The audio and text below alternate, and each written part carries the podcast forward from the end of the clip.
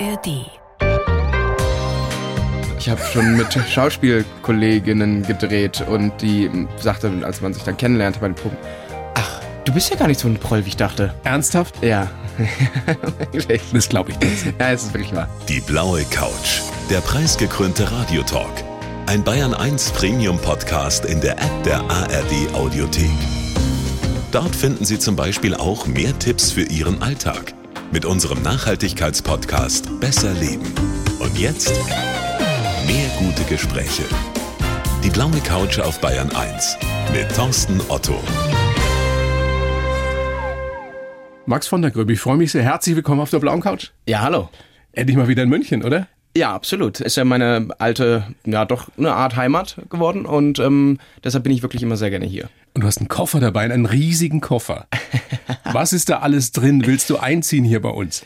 Nee, ich bin nur auf der Durchreise. ähm, es gefällt mir zwar immer sehr gut, aber ich muss dann auch wieder weiter, zurück in meine Heimat Köln. Aber ich habe quasi schon eine kleine Reise hinter mir. Wir haben gerade Premierentour mit Die Mittagsfrau und so waren wir erst in München. Ach genau, da war ich schon in München, dann waren wir in Leipzig, dann gestern in Berlin. Und dann bleibe ich natürlich auch noch, wenn ich schon hier bin, ähm, noch zum Oktoberfest. Also müssen da noch diverse Wiesen-Outfits rein. Und deshalb ist der Koffer so groß, wie er ist. Ich habe echt gehofft, dass du in Tracht kommst. Ja. In Lederhosen. Ja, wie gesagt, ich bin hier gerade auf den letzten Drücker angekommen, weil wer, wer hätte es ahnen können? Die Wer Bahn. hat's geschafft? Die Bahn hatte Verspätung, weil Tiere auf den Gleisen. Na gut. Na Ja. gut, besser als Menschen auf jeden Fall. Jetzt bist du auf jeden Fall da und hast gesagt, du willst auch aufs Oktoberfest auf die Wiesen mit Jella Hase. Wird die mit dabei sein? Lass mich raten. Ja, lass mich raten. Nee, ich glaube, Jella war, glaube ich, noch nie auf der Wiesen. Glaube. Bist du nicht, so der Typ dafür? Nee, ich glaube nicht. Aber ich weiß, dass sie nicht nur eine liebe Kollegin ist, sondern inzwischen auch wirklich eine gute Freundin von dir. Ja. Seit Fuck You Goethe damals. Ja. Das ist ja schon ein- eine Dekade her, das ist zehn Jahre Es her. ist ja, wirklich zehn Unfassbar. Jahre. Ja, der erste Teil ist jetzt zehn Jahre her und wir haben uns von Anfang an sehr gut verstanden. Also ich, ich habe mich mit allen gut verstanden, aber irgendwie blieben wir immer noch im Kontakt irgendwie, weil man muss dazu sagen, also gut, ich habe dann auch noch einen anderen Film mit ihr gedreht, Kidnapping Stella zusammen mit ihr und Clement Schick und ähm, so kam dann nochmal irgendwie der Kontakt blieb erhalten und ich habe ja lange in München gewohnt und alle anderen Schauspieler gefühlt in Berlin und so verliert man sich dann auch viel aus den Augen, aber mit Jella ging das immer und jetzt haben wir gerade auch wieder einen Film zusammen gedreht. Ein Spin-off. Ein Spin-off von, Fuck You Goethe. Genau, Chantal im Märchenland, so heißt er jetzt erstmal. Ähm, Und ich spiele auch mit. Mehr kann ich allerdings eigentlich nicht sagen, außer dass er nächstes Jahr ins Kino kommt, aber ich weiß auch nicht wann. Auf jeden Fall habe ich Jella angerufen. Ich wollte ja wissen, worauf ich mich bei dir einlasse. Ja. Und sie hat uns mal erzählt, was du so für ein Gast bist. Ja, Max ist der beste Gast. Max trinkt immer aus. Max hat immer Durst. Max feiert die Feste, wie sie fallen. Es gibt wenige Menschen, mit denen ich so viel lachen muss wie mit Max. Und ich glaube, das liegt eben auch an so einer kindlichen Freude, die Max innewohnt. Und an einem wahnsinnig guten Humor. Also mit Max als Gast kann man nichts falsch machen. Ach, wie süß. Ach, das finde ich toll. Hat sie recht? Bist du so eine, so, so eine Partymaus? Also mit dir geht's immer gut? Weiß ich jetzt nicht. Also ich kann auch vernünftig sein, aber ich, mit mir kann man schon ganz gute Feste feiern, glaube ich. Dann bin ich mal gespannt, wie das Gespräch mit dir so weiterläuft. Also du giltst ja, wir kennen uns ja noch gar nicht, wir haben uns glaube ich noch nie ich, gesehen. ich möchte noch eine Sache kurz Ja. dazu sagen, sonst, also weil ich das so schön fand, Ja. gerade von Jella. Also ähm, uns verbindet da irgendwie uns beide so eine, eine Spielfreude, sowohl vor der Kamera, aber auch hinter, also einfach nicht mal am Set, sondern irgendwie privat. Irgendwie ist es immer auch ein bisschen albern und wir Ein ganz spezieller ganz Humor. spezieller Humor. Aber ja, so haben wir echt immer eine gute Zeit. Du giltst ja, also wir kennen uns ja noch gar nicht, wir sehen uns heute zum ersten Mal, du giltst ja als sehr humorvoll, als umgänglich, freundlich, also als privater Max. Jetzt hat mich sehr interessiert, wie ist das, wenn du wie in der Mittagsfrau einen knallharten Charakter spielst? Einen eiskalten SS-Offizier, Wilhelm, ähm, die Mittagsfrau, preisgekrönter Roman von Julia Frank und der läuft jetzt gerade bei uns in den Kinos eben an. Und du spielst da einen SS-Offizier. Wir werden gleich noch ein bisschen mehr über den Inhalt sprechen, aber wie ist das? Gehörst du zu den Schauspielern, die so in ihre Rollen eintauchen bei so einer Geschichte, dass da für den privaten Max überhaupt kein Platz mehr ist in der Zeit? Also, ich sag mal so, ich kann das dann schon irgendwie trennen, aber ich bin schon jemand, der sich sehr viel vorbereitet und da schon reinfuchst irgendwie in die Rollen und dann auch am Set sowieso immer so eine Grundkonzentration habe und es beschäftigt einen die ganze Zeit während des ganzen Drehs. Also auch wenn ich dann zu Hause bin, irgendwie schwebt es immer noch im Kopf und so. Also ich laufe jetzt nicht als SS Wilhelm durch die Straßen und weiß ich nicht, mache irgendwas Nazi-mäßiges, sondern. Träumst du davon? Hast du Albträume? Während so eines Drehs? Das ist ja eine, wirklich eine heftige Geschichte. Naja, Albträume eigentlich nicht. Also klar, es kommt vor, dass du davon träumst, aber es ist, glaube ich, einfach so, du verarbeitest deinen Alltag in den Träumen, würde ich jetzt mal sagen. Aber ähm, wie gesagt, es beschäftigt einen rund um die Uhr schon. Aber das mag ich auch sehr daran. Also ich mag es für einen gewissen Zeitraum, das ist es ja meistens beim Dreh immer, du drehst ein paar Monate, ein paar Wochen sehr intensiv und dann habe ich auch so, verliere ich auch so ein bisschen den Kontakt irgendwie dann bin ich irgendwie sowieso drehen wir meistens nicht in der Heimatstadt und dann das mag ich aber auch, weil du dann so sehr konzentriert sein kannst und dich auch nicht so privat jetzt sag ich mal ablenken lassen kannst und ich konzentriere mich dann sehr auf das Projekt und das gefällt mir auch. Es ist die Geschichte von Helene, die in der Nazizeit Ärztin werden will, was aber fast unmöglich ist oder unmöglich scheint, weil ihre Mutter Jüdin ist. Und dann gibt's eben diesen SS-Offizier Wilhelm, gespielt von dir, der sich in sie anscheinend verliebt und der es dann möglich macht, weil der ja den ARIA-Nachweis besorgt und der entpuppt sich dann aber eben als eiskalter, brutaler Despot. Die Dreharbeiten, habe ich gelesen, sollen sehr, sehr intensiv gewesen sein. Mhm. Also sehr emotionale Szenen gleich in den ersten Tagen, intim, gewalttätig auch. Ja. Wie schwer ist das zu drehen, wenn man sich kaum kennt, wenn es dann gerade so schon ans Eingemachte geht? Ja, das war wirklich ähm, recht besonders, wobei man muss auch dazu sagen, ähm, die Szenen zwischen meiner Figur Wilhelm und Helene die sind eigentlich alle jetzt nicht so ganz easy. Und von daher war es doch rückblickend auch egal. Irgendwann muss er auch mit den Szenen anfangen. Aber wir hatten natürlich eine gute Vorbereitung, auch allen voran mit Barbara Albert, unserer Regisseurin, die es uns von Anfang an ein Gefühl von Sicherheit gegeben hat und einfach, dass wir gut bei ihr aufgehoben sind. Sie hatte immer tolle Ideen und man konnte mit ihr auf einer Augenhöhe irgendwie arbeiten. Also wir hatten schon eine gewisse Vorbereitung, aber dann bist du natürlich aufgeregt beim ersten Drehtag oder in den ersten Drehtagen und dann kommen gerade so große Szenen, also es geht da um die Unterdrückung einer Frau, also meine Rolle vergewaltigt Helene. Und das ist natürlich nie, eigentlich nicht ganz einfach zu drehen, aber wir haben das mit einem Intimacy Coach gemacht. Das ist jetzt neuerdings immer am Set, wenn es irgendwie zu solchen Szenen kommt, dass einfach viel darüber gesprochen wird, was passiert, wo darf ich denjenigen anfassen und was ist okay für dich und so und auch wie sind die Kameraeinstellungen, was sieht man, was sieht man nicht und dann ist es fast am Ende wie so eine Choreografie und dann kannst du darin auch wieder frei spielen. Also wenn du weißt, okay, ich komme so und dann drehen wir uns auf den Rücken und weiß ich nicht, also das ist alles sehr, sehr, sehr technisch. technisch genau. Ja. Und das macht es aber einfach äh, ja für alle Beteiligten, glaube ich, angenehm. Und trotzdem, und das ist ja dann eure große Kunst, soll es eben sehr, sehr emotional rüberkommen. Genau, und das schaffst du am besten mit einer guten Vorbereitung. Und wenn du dich dann wirklich auch natürlich in der Rolle irgendwie ja dann fallen lassen kannst. Und mir ein bisschen auf die Frage von eben nochmal eingehend, mir hilft es eigentlich, wenn die Rolle recht weit weg von mir ist, weil ich dann mich da reinfuchsen kann und das dann auch die Rolle quasi wie als ja, als Schutzschild kann mich einfach dahinter so ein bisschen verstecken und sagen, ja, das bin ja nicht ich, das ist die Rolle. Und so kannst du dann eine eigene Freiheit wieder darin kreieren. Und das fällt dir leichter, weil die Rolle eben oder weil die Figur so weit weg ist von dem privaten, von dem persönlichen genau. Max. Wie wirst du so eine Figur danach wieder los? Fährst du dann in Urlaub? Ich weiß nicht, machst du eine Woche lang Party? Ich stelle mir das wahnsinnig schwer vor, wenn du monatelang eben in dieser Figur ja doch gelebt hast in gewisser Weise. Ja, na, absolut. Also es ist schon, dass es einen schon noch irgendwie beschäftigt, einfach erstmal das Thema. Es ist auch so ein schleichender Prozess dann irgendwie. Dann hast du meistens hinterher noch irgendwie Plakatshooting und dann geht, vergeht nochmal Zeit und dann irgendwann kannst du das so langsam ablegen. Und wenn du dann auch wieder, um ehrlich zu sein, wenn du dann wieder in deinem anderen Alltag bist, dann hast du wieder andere Sachen zu tun. Und so kann das auch gut funktionieren. Oder du fährst in Urlaub oder wenn du einfach was anderes machst, du hilfst mir jedenfalls, dann bin ich auch schnell wieder anders fokussiert. Du bist jetzt nicht direkt danach zum Friseur zum Beispiel gegangen? Nein, nein, nein, nein, nein. Das ist auch oft nicht ratsam, weil manchmal sagt er, ah, wir brauchen noch ein Foto oder müssen noch was drehen oder hier und dann ist schlecht, wenn du dann ganz kurze Haare oder sowas hast. Wie froh bist du, wenn du sowas abgedreht hast, wenn du dann wieder eine Komödie machen kannst? Wie eben Chantal im Märchenland. Ja, man könnte jetzt annehmen, ja, natürlich ist es irgendwie eine lockere Atmosphäre, wenn du eine Komödie drehst am Set. Ist ja irgendwie klar, wenn ich mich jetzt nicht äh, tief ähm, emotional irgendwie an mir graben muss, um die und die Gefühle hochzuholen. Und dann ist es vielleicht entspannter, wenn du irgendwie ein bisschen ein paar Witze machst. Aber trotzdem ist es irgendwie auch auf eine andere Art und Weise eine wahnsinnig schwere Arbeit. Es ist mir schon klar, dass Komödie ja. zum Teil sogar schwerer ist als Drama. Trotzdem, die Frage geht in die Richtung, also ist Platz bei der Mittagsfrau gewesen für hinter der Kamera Scherze machen, albern sein? Geht das da? Also tatsächlich war es ähm, für uns beide so in der ersten Woche, dass wir, weil wir uns auch noch nicht so gut kannten, man war aufgeregt und wir waren sehr, auch Maler ist eine Schauspielerin, ich schätze sie wirklich sehr. Großartig. Sie macht das in dem Film wirklich grandios. Und was ich sehr an ihr mag, sie arbeitet immer an der Szene und will das Beste für die Szene. Sie ist sehr ehrgeizig und äh, ja, einfach sehr professionell und das bin ich auch. Und so haben wir uns da eigentlich sehr gut verstanden und ergänzt. Aber wir waren am Anfang relativ eher für uns so ein bisschen. Wir kamen ans Set und klar, man sagt Tag und spricht mal kurz, aber da war wirklich der Fokus komplett auf diesen Szenen. Und dann, als wir uns ein bisschen besser kannten und vielleicht auch die Szenen ein bisschen entspannter wurden, dann, also es gab auch eine Szene, wir mussten uns zusammenreißen, weil wir einen plötzlichen Lachanfall bekommen haben.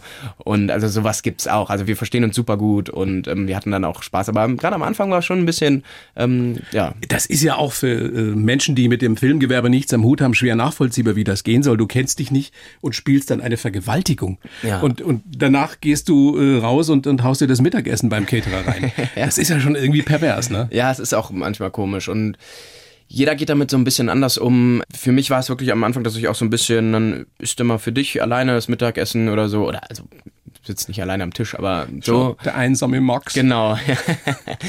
so, und dann, das wärmt sich dann auf gegenseitig und dann ähm, wird das alles entspannter. Jedenfalls ein sehr, sehr sehenswerter Film, Die Mittagsfrau, bei uns in den Kinos unbedingt reingehen.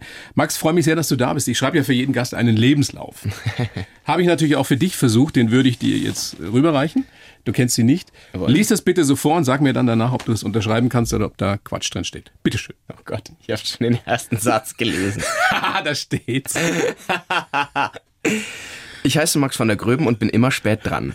Aber mit meinem Humor und meiner Freundlichkeit kann ich diese kleine Schwäche meist ausbügeln. Als Schauspieler bin ich strukturiert, diszipliniert und absolut uneitel.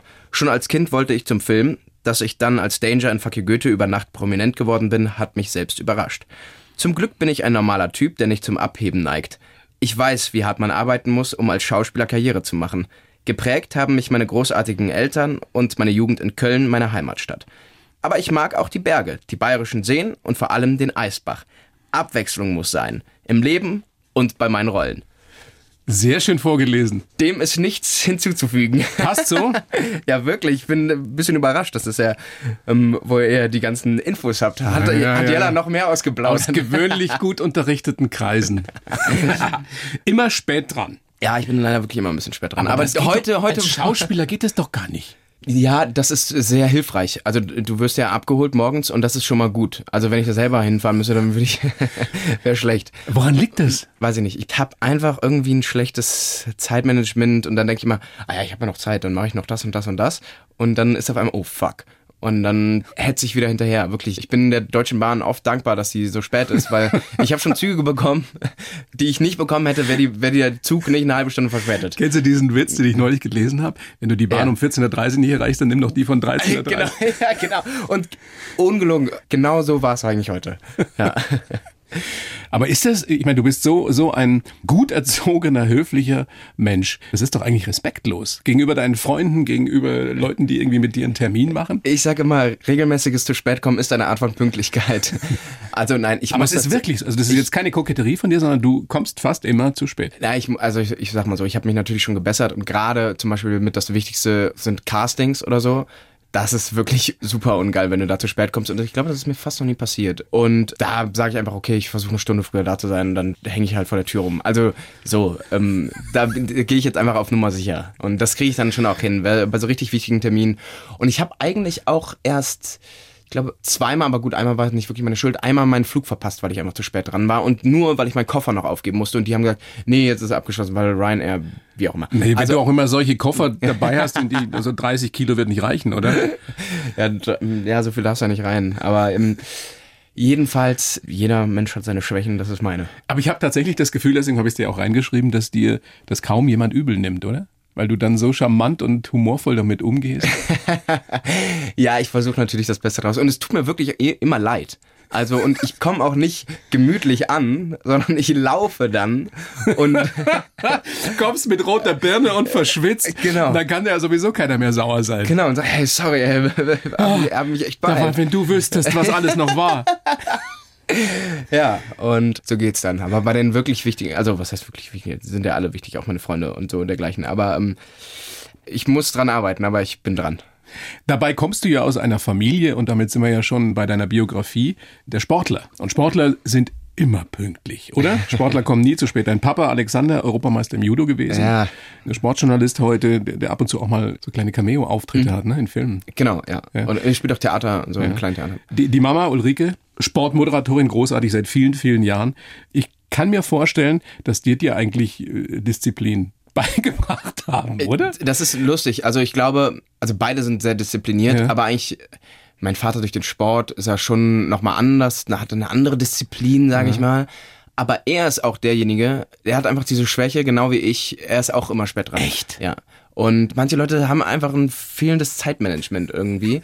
Aber der ist wahnsinnig diszipliniert. Aber das, gut, jetzt mittlerweile auch. äh, Man lernt ja aus seinen Fehlern und äh, lebt ja auch schon ein bisschen länger. Aber so auch in seinen jungen Jahren und auch beim Sport, ich glaube, er war immer sehr spät dran. Und das habe ich einfach von ihm geerbt. Aber ich habe dafür auch die Disziplin geerbt. Also das merke ich schon. Ich, ich kann auch super arbeiten und konzentriert und so weiter. Aber halt einen Ticken später als die anderen. Was haben deine Eltern dir mitgegeben, außer dieser Disziplin und außer dem Bewusstsein, dass man eben, wenn man was im Leben erreichen will, dann wirklich hart arbeiten muss? Genau, das sind große Sachen und auch, ich glaube, dadurch, dass meine beiden Eltern irgendwie schon immer in der Medienlandschaft zu Hause waren, war das für mich nicht unbedingt was Neues oder nichts auch Besonderes. Diese ganze Promi-Nummer und das Shishi drumrum. So. Genau. Ich habe damals als Kind wurde meine Mutter dann irgendwie auch im, im, im, beim Einkaufen angesprochen, ah, sind doch die Frau von der Gröben, können wir hier, nee, Foto damals nicht, aber ein Autogramm. So war das vielleicht irgendwie für mich auch, auch wie es hier steht. Also ich sehe das alles sehr entspannt mit der Schauspielerei und ähm, mit dem Trubel drumherum und ich freue mich wirklich immer, wenn ich Fotos machen kann mit irgendwie Fans und so, aber ich ähm, neige einfach, glaube ich, nicht zum Abheben. Und darüber hinaus haben sie mir auch, wie eben schon erwähnt, ähm, es ging da auch so ein bisschen um die Schauspielerei und weil klar, ich habe ja schon früh angefangen und als Jugendlicher denkst du, ja, jetzt werde ich Schauspielstar und so weiter. Und dann haben mich meine Eltern aber gerade nach dem Abitur auch gefragt, willst du das denn wirklich machen für immer und weißt du auch, was das heißt? Weil Weißt du, dass es ein knallharter Beruf ist? Genau. Und äh, natürlich war mir das wahrscheinlich nur so halb bewusst, aber ich habe gesagt, ja, ja, weiß ich. Aber dann haben die gesagt, ja, dann musst du es auch machen und richtig machen. Und dann habe ich mich an den Schauspielschulen beworben und wollte das dann auch voll und ganz ja durchleben und den Weg durchgehen. Und da habe ich dann auch gemacht, mehr oder weniger. Hat ja bis jetzt auch ganz gut geklappt, könnte Genau. man sagen. Ja. Äh, Diese Aussage, die stammt ja von dir, ich bin extrem uneitel. Ich habe hab da länger drüber nachgedacht. Kann man denn als Schauspieler uneitel sein? Muss man es auf eine bestimmte Weise vielleicht sogar, oder ist es eher andersrum, dass du besonders eitel sein musst, um diesen Beruf auszuüben? Also, um echt zu sein, weiß ich nicht, ob ich, also irgendwoher habt ihr es ja, aber ich würde Du nicht hast sagen, es mal gesagt, das wird dir zumindest zugeschrieben. Du weißt, wie es mit Zitaten so ist Ja, manchmal. also ich glaube, ich bin, ich würde sagen schon, dass ich jetzt nicht besonders eitel bin, aber ich bin nicht absolut uneitel. Den Satz würde ich nicht unterschreiben. Also, weil das bin ich nicht. Ich bin natürlich eitel. Ja, weiß ich nicht. Also fängt ja so von Äußerlichkeiten an oder Ja, unheitel kann ja auch heißen in der Arbeit, dass du eben auch Ja, stimmt mal den auch. Mut zur Hässlichkeit hast oder dich zu ganz zu entblößen. Ja, das wiederum schon. Also wenn es der Sache dienlich ist und irgendwie ähm, ich das Gefühl habe, dass es Sinn ergibt und so, dann ähm, für die Arbeit dann absolut. Dann bin ich, glaube ich, wirklich recht uneitel. Und ich stelle mich dann auch irgendwie in den Hintergrund, weiß ich nicht. Mir geht's oft auch ums Projekt oder ums größere Ganze, sag ich mal. Aber äh, trotzdem möchte ich natürlich, dass ich irgendwie gut wegkomme oder gut aussehe. klar. Und das kann aber trotzdem sein, dass du irgendwie eine komische Figur, eine hässliche Figur bist. Ja, oder eine das- prollig gut eine- aussehende Figur wie der. Danger Wie der damals. Danger. Ja, Der Danger, Danger. in Fuck You Goethe. Zehn, Ja. Das ist echt schon zehn Jahre her. Ja. Also du hattest wahrscheinlich tausende von Fanbriefen oder Mails damals gekriegt von, von Mädels, die alle gedacht haben, der Max ist tatsächlich so wie der Danger. Wie oft hast du den Mädels erklären müssen, dass der Max ganz anders ist als der Danger? Ach, ähm, wenn es nur die Fans wären. Ich habe schon mit Schauspielkolleginnen gedreht und die sagte, als man sich dann kennenlernte bei den Proben, ach, du bist ja gar nicht so ein Proll, wie ich dachte. Ernsthaft? Ja, wirklich. Das glaube ich nicht. Ja, es ist wirklich wahr. Und ähm, Magst du Namen nennen? nein, auf, natürlich auf gar keinen Fall. Ähm, Die hat wirklich geglaubt, eine Schauspielerin, eine Kollegin von dir, Ja. ein Profi, also es hat sie, dass du so gesagt. prollig bist wie der Danger? Ja. Also zumindest, oder sie dachte vielleicht nicht ganz so, aber sie hat wahrscheinlich gedacht, ähm, Was, du kannst lesen? ja, ach du. ja, ich weiß auch nicht. Ich finde es irgendwie komisch. Also, weil klar, man kannte mich jetzt nur durch diese Fuck you Goethe war so ähm, das Ding, aber ich habe auch vorher auch schon Sachen gedreht und dann habe ich vielleicht ein, ein paar viele Komödien Inklusion gemacht. zum Beispiel. Ja. Großartige, ganz andere Rolle, in der du einen Schüler mit geistiger Behinderung gespielt hast. Ja, ich könnte noch eine Geschichte erzählen. Bitte. Die ähnlich ist. Ich, ich versuche es ein bisschen. Ich habe diese Rolle gespielt, diesen im geistig zurückgebliebenen. Und dann war ich hinterher für die Rolle des Dangers besetzt und dann hatten wir so eine Leseprobe mit ganz vielen Schauspielern. Und einer der Schauspieler, Einer der Schauspieler von Fuck You Goethe. nein, der hat es aber in dem Teil nicht gespielt. Das war beim ersten Teil, der war dann doch nicht dabei. Also das ist eine ganz schreckreiche Geschichte. Wir haben so Tag gesagt und dann habe ich halt diese Rolle da so gelesen und dann hat er sich gedacht, weil der war damals auch bei dem Casting für Inklusion. Und dann hieß es irgendwie, haben sie dem abgesagt? Mit der Begründung, sie hätten jetzt jemanden gefunden, der wirklich ein bisschen geistig zurückgeblieben ist. Und ähm, ich habe das dann gespielt. Dann sitzen wir bei der Leseprobe und dann hat der Schauspieler hinter mir, ich habe den dann Jahre später doch mal getroffen und dann hat er gesagt, ey Max, ich habe damals gedacht, als du den Danger gespielt hast, dass ich halt geistig zurückgeblieben bin, aber dass vielleicht so ein Grad ist, dass ich dann halt auch noch so eine Rolle spielen kann. Also selbst so, so weit ging's. Aber es ist eigentlich ein Riesenkompliment, Ja, es ist eigentlich ein Riesenkompliment. wie überzeugend du warst. Absolut, genau. 2013, damals äh, kann man sagen, dein goldenes Jahr. Ja, Ähm, ja. Fuck you Goethe, dann bist du da an der Falkenberg-Schule aufgenommen worden in Ja. dem Jahr. Und du hast die Goldene Kamera als bester Nachwuchsschauspieler bekommen aus den Händen von Harpe Kerkeling. Jawohl. Das war so süß. Ich glaube, das haben ganz, ganz viele noch vor Augen. Und du hast dich dann bedankt und da wollen wir mal kurz reinhören. Vielen, vielen, vielen, vielen, vielen, vielen Dank. Gott, Du hast ja am Anfang gesagt, ähm, dass es hier 15 Grad wärmer ist als letztes Jahr. Bei mir sind jetzt gerade, glaube ich, nochmal 15 mindestens draufgekommen. Ja, also ähm, das ist eine Überraschung. Also ich wusste von gar nichts. Ich bin eigentlich nur in Begleitung. Und ja, dann wurde ich eben gefragt, ähm, wie ist es eigentlich so? Kannst du vor ein paar Leuten sprechen, so ganz spontan? Und ich so, ja, ja, ist kein Ding. Lustig, die Stimme. Ja. Du warst noch klein damals. Ja, war vor zehn Jahren. Und ja, vor der sprachlichen Ausbildung auf der Otto Falkenberg Schule. Was geht dir durch den Kopf, wenn du an den 21-Jährigen von damals denkst? Na, also ich, vor allen Dingen, wenn ich an diesen Moment denke, und das war wirklich die, ja, das war mit Abstand die, muss ich dann schon sagen, die lebensveränderndste Woche meines Lebens. Vor allen Dingen, das war einem Samstag, ich glaube, das war das, der erste oder zweite Samstag im Februar. Und Donnerstag zuvor hatte ich noch meine letzte Schauspielschulrunde in Essen an der Schauspielschule. Und da haben sie mir abgesagt. Ich am Boden zerstört. Fuhr dann aber nach Berlin zur Goldenen Kamera, aber als, ja, eigentlich nur als Begleitung. Und dann Du wusstest nix. Ich wusste wirklich gar nichts. Und es sind aber auch ein paar witzige Anekdoten. Also meine damalige Agentin Maria Schwarz hat gesagt, ja Max, ich bin hier eingeladen und würde dich gerne mitnehmen. Und sie hat das auch noch gut begründet, warum es ich's bin und so weiter. Die laden uns ein, wir pennen sogar im Hotel Adlon. Ich so, ja cool, okay, die haben, äh, ja gut, die machen das halt so bei, bei der Goldenen Kamera. Dann äh, komme ich da zum Schalter und check ein und sagen, ah, Herr von der Grimm, ähm, Sie haben Glück, wir haben hier eine Upgrade für Sie. Sie sind in der Präsidentensuite. Und, ähm, Wow. und dann habe ich zu meiner Agentin gesagt, ähm, Maria, ich bin ja nur deinetwegen hier, nimm du doch bitte die Suite. Und sie so, nein, nein, alles gut, mach ruhig. Und dann, ja, stand ich da eben, hab da die goldene Kamera gewonnen und dann habe ich dann natürlich länger gefeiert. Und montags bin ich dann erst zurückgefahren, kurz nach Köln, hab da meine Eltern getroffen, die haben mich am Bahnhof begrüßt, mir irgendwie haben wir kurz mal angestoßen, mich umarmt und beglückwünscht. Und dann haben sie mir einen Koffer, wieder einen kleineren damals noch als den, in die Hand gedrückt. Da musste ich nämlich nach München, weil ich dort Dienstag, Mittwoch, Donnerstag die Endrunde ähm, für die Schauspielschule an der Falkenberg- Falkenberg-Schule hatte. Genau, und da konnte ich nicht mal das Ergebnis abwarten, weil ich dann am Freitag schon direkt weiter auf die Berlinale musste, weil ich jetzt ja natürlich überall eingeladen war. Wow. Dann haben sie mir dann zugesagt, das war natürlich auch nochmal ähm, mindblowing. Und dann an diesem Samstag darauf, quasi eine Woche nach der Goldenen Kamera, hatte unsere Agentur ein Treffen und da laden die dann auch Regisseure und Caster ein.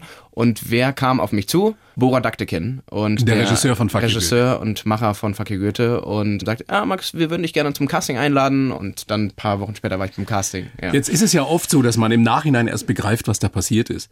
Wie ging es dir denn in dieser Woche? War dir klar, das wird mein Leben verändern? Was da gerade passiert? Ja, Natürlich konnte ich es nicht genau einschätzen, aber ich wusste schon, habe schon damit gerechnet, okay, das wird, kann nicht schlecht sein für mich und meine, meine Karriere. also das habe ich ja schon gedacht. Das kann nicht schlecht sein. Aber hattest du eine Ahnung, wie erfolgreich Fuck You Goethe werden würde? Na, das wusste ja keiner. Also das ist ja eigentlich eine noch größere Überraschung fast als, und das hat ja noch mehr eigentlich mein Leben verändert, vor allem mein privates, viel mehr als die Goldene Kamera. Also klar, die Goldene Kamera hat so ein bisschen, hat Aufmerksamkeit in der Branche auf mich irgendwie wirken lassen und ich war so ein bisschen mehr bekannter.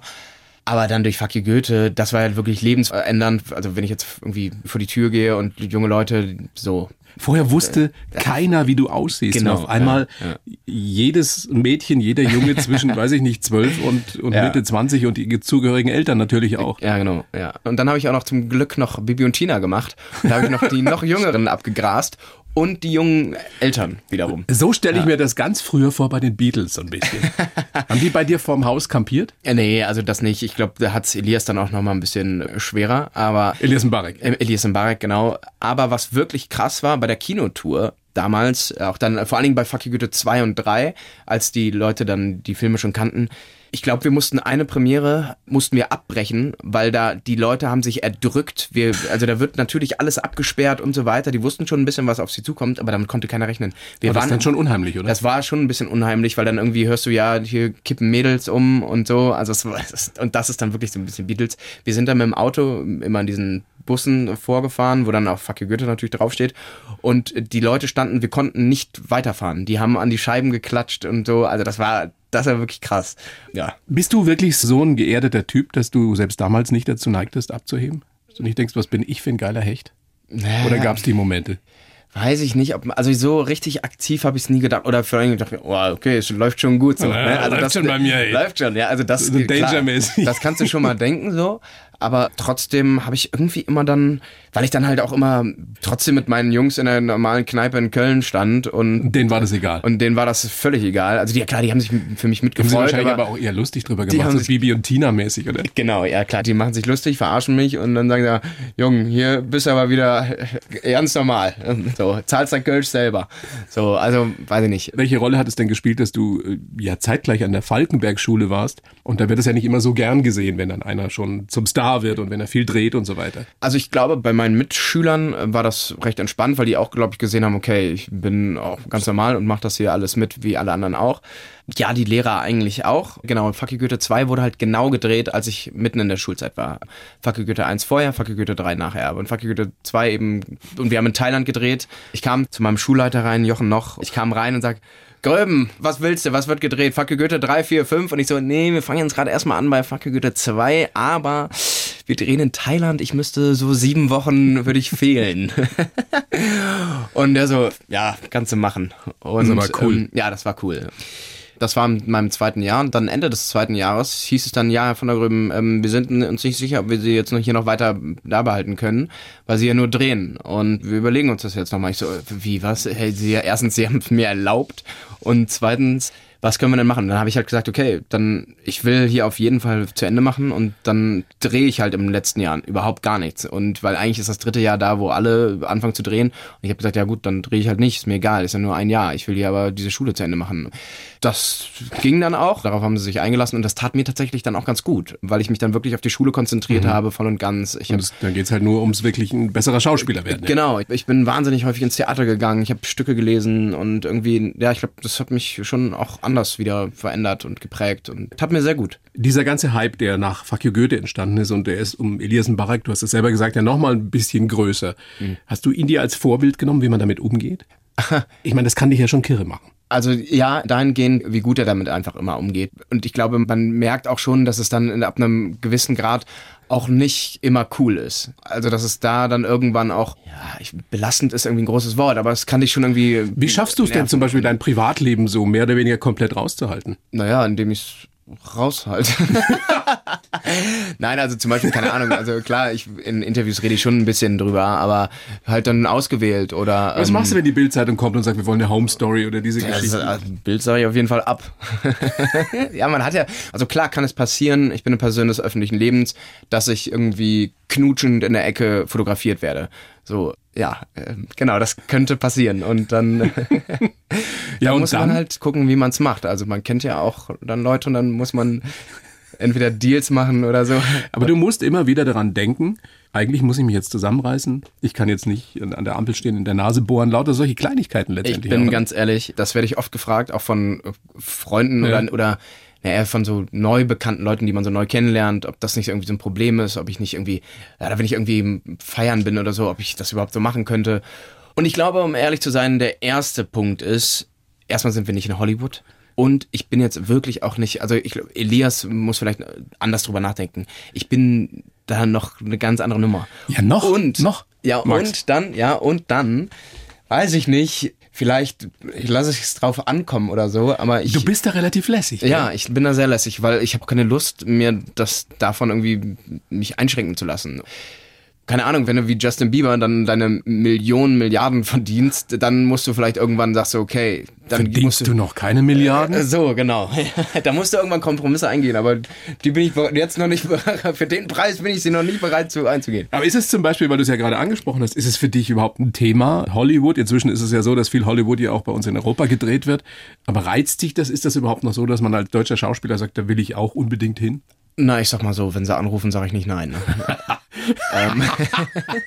Wer soll anrufen? Na, Hollywood. Also, ja, schon wer. Wer, wer? Ach so. Tarantino? Äh, Tarantino, Christopher Nolan, äh, Martin Scorsese. Also es sind jetzt keine überraschenden Namen, aber Wenn alle drei anrufen, zu wem gehst du? Ja, kommt, dann, schwierig. kommt ein bisschen auf den Stoff an. Äh, Und auf die Rolle. Aber so, boah, das ist krass schwer. Ich glaube, Tarantino ist schon ziemlich crazy. Aber Scorsese ist halt, ähm, mag ich schon auch sehr. Das ist halt Kult, oder? Ja, ist Kult.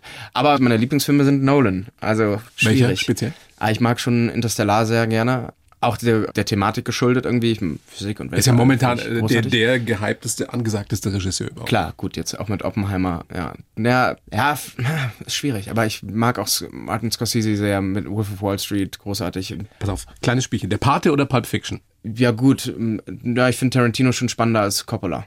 Ja, gut, der Pate ist einer meiner absoluten Lieblingsfilme, ja. Und die Rolle des hier von, wie heißt er denn? Ähm, Nicht Tony Soprano. Äh, genau, und Tony Montana gibt's auch noch. Den hat Al Pacino nämlich auch gespielt bei Scarface. Finde ich auch großartig.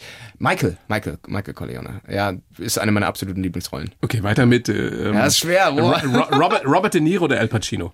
Da ich Al Pacino schon kennengelernt habe bei der Goldenen Kamera und ein Foto mit ihm gemacht habe, muss ich natürlich Al Pacino sagen. Hat er mit dir geredet? Ja, und der hat sogar gelacht. Bei diesem Ausschnitt siehst du, so wie er über meine Witze lacht und das ist Du hast ihm Witze, du hast Al Pacino einen Witz erzählt? Nein, was ich auf der Bühne Ach so, erzählt hatte, ja. fand er irgendwie witzig. Und dann haben wir so gequatscht, kurz Ja. auf der Bühne und Hände geschüttelt und er sagte irgendwie, hey, all the best, that was very good, hey, all the best for you. Irgendwie sowas, ja. Und äh, ja, ja, war großartig. Ja, schöner Moment. Pass auf, wir, wir machen weiter. Ja. Elias Mbarek oder Adam Sandler? Elias, aber safe. Safe? Ja, bin kein großer Sandler. Du bist kein Sandler-Fan? Nee, Ist der immer noch neben The Rock der bestbezahlte in Hollywood? Ja, oder? das weiß ich nicht. Krass, oder? Das weiß ich nicht. Ja, Bist ich, du da- das Na, neidisch, du bist eh kein neidischer Typ, aber denkst du dir manchmal, das ist schon Wahnsinn, die Summen, die da bezahlt werden? Ja, das, das ist wirklich ähm, schon, er macht schon ein bisschen entspannter, macht auch dann die Rollenauswahl entspannter. Klar, wenn du deine paar Millionen verdienst, dann kannst du dich auch erstmal hinsetzen und sagen, nö, ich drehe jetzt erstmal nicht und warte, bis ein geiles Projekt kommt. Wenn du hier, musst du halt schon sehen, dass deine paar Projekte im Jahr irgendwie an Land ziehst und so viele super gute Projekte in Deutschland gibt's dann auch nicht und dann musst du sie auch noch kriegen, ne? Und da muss man sagen, jemand wie du ist privilegiert, weil er sich inzwischen Ja. wahrscheinlich vermutlich immer aussuchen kann. Es gibt aber viele tolle Schauspieler, Absolut. die das nicht können. Absolut, ja. ja. Oder Schauspielerinnen. Da sind wir jetzt schon beim letzten. Jella Hase oder Scarlett Johansson? Jella Hase. Absoluter No-Brainer. Ja. Ich liebe Jella. Aber Scarlett? Ja, Scarlett ist ähm, auch eine gute Schauspielerin, aber nicht so gut wie Jella. Wow! Ja, safe. Oh, safe, wenn sie das jetzt, das, das schicken wir ihr. Ja. Nein, ja, Na, sie ist wirklich, sie, Und ich glaube, Jella ist witziger. Auf jeden Fall hat sie meinen Humor. Jella hat uns übrigens noch was ganz Erstaunliches über dich verraten. Oh je. Max. Ja. Hast du eine Ahnung, was es sein könnte? Über eine Fähigkeit, die nicht so viele Menschen besitzen, die du aber hast. Pass auf, wir hören uns Hat's an. was mit der Nase zu tun? Was sollte man unbedingt über Max wissen? Max kann, wenn er eine Nuss verschluckt, die Nuss aus seiner Nase schießen lassen. Ernsthaft? Na, das ist Quatsch. Ist das ein anatomischer Fehler? Ein, Nein, ein das ist, ähm, Gendefekt? Was ist das? Also es ist, wir waren halt mal essen und ich glaube, wir waren am Set und ich habe einfach Nüsse gegessen oder so und ich habe mich verschluckt. Und es gibt ja die Verbindung zwischen Nase und Rachen und da steckte die Nuss drin. Und dann kannst du die entweder so wieder in den Mund Reinrotzen? äh, genau, Ja. in, wieder in den Rachen rein. Oder ich hatte das Gefühl, sie war schon eher in Richtung Nase und dann habe ich sie halt durch die Nase rausgeschossen. Eine ganze Nuss? Ja, und das fand die, das war wirklich eine ganze Nuss. Und Jella fand, oder vielleicht war es eine halbe oder so, aber du hast schon die Nuss noch erkannt und Jella fand es so mega witzig. Und deshalb, das wird, ja, das ist, deshalb, ich wusste es auch. Also, das ist das Ding, was Jella immer gerne erzählt. Aber du hast es nie wiederholt. Nee, Oder versucht es auch tatsächlich absichtlich herzustellen. Oder wir haben es neulich mal, ich war vor zwei Wochen im Urlaub und wir haben es äh, nach ein bisschen getrunken, haben wir das mal versucht, weil das geht wohl auch mit einer Nudel. Aber das haben wir alle nicht geschafft und ähm, es war dann noch ein bisschen widerlich. und ich wirklich jedenfalls- probiert? Ja, gut. Es, es, es war Alkohol, war im Spiel. Meine Damen und Herren, äh, der seriöse Charakterdarsteller Max von der Gröben ist zu Gast heute. Zurzeit im Kino zu sehen in Die Mittagsfrau, unbedingt sehenswert. Und ansonsten sehen wir dich dann bald wieder in dem äh, Fuck you Goethe Spin-Off. Genau. Heißt, nochmal, sag nochmal, wie heißt Chantal im Märchenland. Und wo, wo gibt's dich noch so? Ich meine, you Goethe Wiederholungen gibt's ja ständig auf allen Sendern überall. Genau, und jetzt komme ich aber bald ab dem 15. November im Deutsches Haus, heißt das. Da geht's um eine Serie auf Disney Plus. Es geht um die Auschwitz-Prozesse in Frankfurt und ich bin diesmal nicht auf der Seite der Nazis, sondern bin ein junger Anwalt, der gegen die ähm, Nazis kämpft. Auch das wird ganz, ganz cool. Die Abwechslung macht's. Genau, so soll es ja sein. Das ist der große Reiz dieses Berufes. Mal den Nazi zu spielen, mal der aber auch selber seine eigenen Probleme hat. Das war uns ganz wichtig. Ich wollte nicht nur den bösen, das Nazi-Monster spielen, sondern auch er hat seine Probleme. Aber schaut euch das doch einfach selber in die Mittagsfrau an. Auf der anderen Seite aber dann irgendwie wieder eine Komödie zu drehen mit Jella Hase. Das ist der große Reiz, glaube ich. Max, bedanke mich sehr bei dir für den Besuch. Ja, Großes Dank. Vergnügen. Alles Gute, Ebenso. bleib gesund und bis ganz bald. Cool. Und Vielen vergiss Dank. deinen Koffer nicht. Ja, der ist schwer zu übersehen. Und jetzt gehst du auf die Wiesen, oder was? Hilft ja nichts, wenn ich schon mal hier bin. Man muss die Feste feiern, wie sie fallen. Sehr schön. Alles Gute. Ciao. Ebenso. Ciao. Die Bayern 1 Premium Podcasts. Zu jeder Zeit, an jedem Ort. In der App der ARD Audiothek und auf bayern1.de. Bayern 1 gehört ins Leben.